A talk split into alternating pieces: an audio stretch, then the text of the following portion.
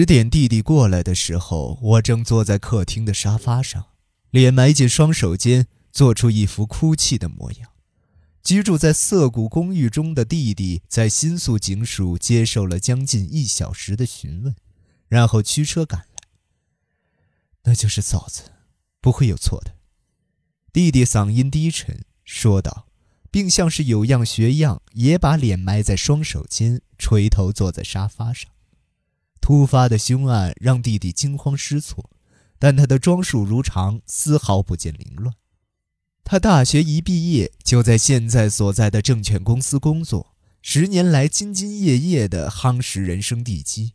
而我是个画家，整天面对画布，过着自由奔放的生活。我们在各种意义上都称得上截然相反。弟弟三十二岁，依然单身。我只要见到有点顺眼的女人，就会立即发生关系。弟弟对异性之事却非常谨慎。当然，他也曾交往过两三个女人，但当他发觉对方并不是合适的结婚对象时，就会马上终止关系。他绝不会像我那样，仅凭冲动就去跟女人上床。做一个宏大的梦，因为其过于宏大而败退，于是再做一个更大的梦。这便是自我毁灭般的生活方式。有时候，脚踏实地生活的弟弟甚至让我感到羡慕。相比我而言，妻子也更信任弟弟。分居的一年半里，妻子一次都没联系过我。有烦恼的时候，反倒会去找弟弟商量。半年前的复合，他也是在听取了弟弟的意见后才最终决定的。尸体右腿上有块瘀斑。那是四天前我来这里时，嫂子撞到茶几的边角撞出来的。四天前你来过这儿？是啊，嫂子突然把我叫了，就是你回家很晚的那天，因为太晚了，我只留下来吃了顿晚饭，没等到你就回去了。妻子当时告诉你的事，你跟警察提过没？妻子在四天前把弟弟叫了，肯定是打算谈谈跟我之间的问题。那么，妻子当时一定会提及肖像画的事。我们俩的关系不和，警方已经知道了，倒也无所谓。但我不想让警方知道肖像画的事。然而，弟弟露出讶异的神情，说：“嫂子什么都没说呀。天晚上，他只是说做了两人份的饭菜。可大哥，你回家会很晚，问我要不要来吃晚饭。看嫂子的心情和脸色都挺好的。”我还心想你们俩处的不错，可以放心了呢。结果昨天他突然又打来电话。昨天，妻子给你打电话了吗？是啊，大概几点？我记得是八点吧。晚上八点，突然间哭哭啼啼的说要跟大哥你分手。妻子是从哪里打来电话的？我以为是从这边打来的，但似乎不是。电话中途突然断了。于是我就重新拨了你家卧室里的电话，但电话听筒好像没挂好，怎么都接不通。然后我就打了这个客厅的电话嘛。接着大哥你说他出门了，那嫂子一定是从外面打的吧？那通电话里，心思，妻子在电话里有没有说这句话呢？已经彻底完了，还是抓紧时间分手吧？弟弟讶异地望向我，是啊。的确说了这句话，但大哥，你是怎么知道的？哎呀，这一阵子，妻子就像口头禅似的，翻来覆去说这句话。我胡编乱造了一个理由，蒙混过关。这一刻，占据我脑海的只有一个想法：如此看来，她果然是妻子。身处漆黑卧室的女人，我所杀死的女人，果然就是妻子。可这样的话……我脸色骤变，但心思一定理解成了另一层含义。昨天那通电话我没跟警察说过，实际上，直到警察给我看嫂子包里的那封信之前，我对你们俩的真实情况一无所知。可是，你为什么这么怕我对警察说些什么呢？弟弟直勾勾地盯着我，灰色的眼珠一动不动。哎，警方好像在怀疑我呢。事实上，说是我杀了妻子也一点都不奇怪。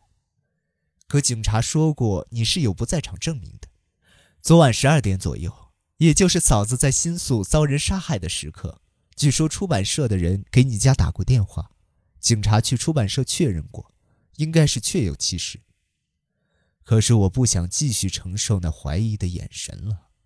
警方有没有问过你妻子的异性关系？问了。我回答说他没找我聊过这方面的事。心思微微点头。我觉得弟弟知道些什么，但故意瞒着我。然而他面无表情，我无法看到真意。跟喜怒形于色的我不同，弟弟无论何时都能保持冷静的神情。不过，凶手为什么要做出那么残忍的事来呢？弟弟含糊地嘀咕着，视线忽地转向妻子的肖像画。他所谓残忍的事，应该是指凶手将尸体的面部砸烂吧？他大概是想到了那场面，才看了肖像画一眼。面对弟弟那如同透过显微镜观察似的冰冷眼神，我感到一种已全部被他看穿的惶恐。我有点困了。要是警察过来，再把我叫醒吧。和弟弟聊天实在太难熬，我留下这句话就回了卧室。一关上房门，我就蹲下来查看地板。在警察来之前，我必须再检查一次地毯上有没有留下血迹。凑近地毯的双眼却捕捉到了另一件东西，并非血迹。我方才压根儿没注意到，就像要把自己藏起来一样。掉落在西式壁橱与日式壁橱之间狭小的缝隙中，我把它捡了起来。一瞬间，我的背后冒起一阵恶寒，又把它丢了出去。掉落地面的它仿佛隐身于地毯的图案之中。我后退一步，依然凝视着它，是戒指，翡翠镶嵌在十字形状的白金底座上。与深深嵌入新宿女尸手指的戒指一模一样。我倒在床上，坠入睡眠。梦中有一扇白色的大门，我手上有两把钥匙。我试着分别插进锁孔，可都打不开门。我的大脑在梦中也是一片混乱。我窥探锁孔，是空无一物的黑暗。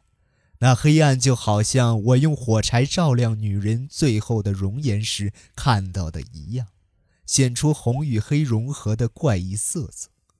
我被弟弟晃醒，睁开了眼睛，大概睡了一个小时。过短的睡眠时间让双眼红肿。我轻松地走下楼，在新宿见过一面的刑警与几名警员来了。一瞬间，我还以为要被逮捕了，不禁后退一步。以防万一，我们想取一些您太太留在屋子里的指纹，看看跟尸体的指纹是否吻合。我在心中大吼一声：“还有指纹！”的确，只要调查指纹，就能明确判定在新宿被杀的女人是否为弃子。我想搞清楚状况，可万一指纹结果说明新宿的死者并非弃子，我该怎么向警方解释弃子的去向呢？又一阵不安向我袭来，弟弟也在新宿警署指认尸体就是弃子。假如真是这样，我入睡前在卧室里找到的翡翠戒指又该作何解释？那一定是我与女人在黑暗中推搡时从她手指上滑落下来的，还有妻子给弟弟心思打去的那通电话。在我尚且沉默无言的时候。警员们已经开始在家中各处扑打白粉了。刑警靠近肖像画的时候，我闭上了眼睛。不过，刑警戴着白手套的双手却伸向了摆在壁炉台上的大青瓷壶。就在这时，心思似乎想起了什么，说道：“嫂子碰过那个青瓷壶，就在四天前我来这里时，因为光线的问题，壶看上去像是裂了一条缝。”他很担心地翻来覆去检查过一遍，刑警的眼神像是要把那个瓷壶表面来回舔舐一遍。接着，他又叫来了一名警员，他们似乎从壶身上采集到了相当清晰的指纹。不光是指纹，为了调查妻子的异性关系，他们还把家中属于妻子的物品都查了一遍。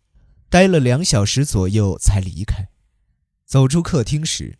刑警盯着我给他的那张妻子新婚时的照片，他忽地抬起头，视线从照片移向墙上的肖像画。那幅画上的人也是您太太吧？那是哪年的相貌啊？他问道。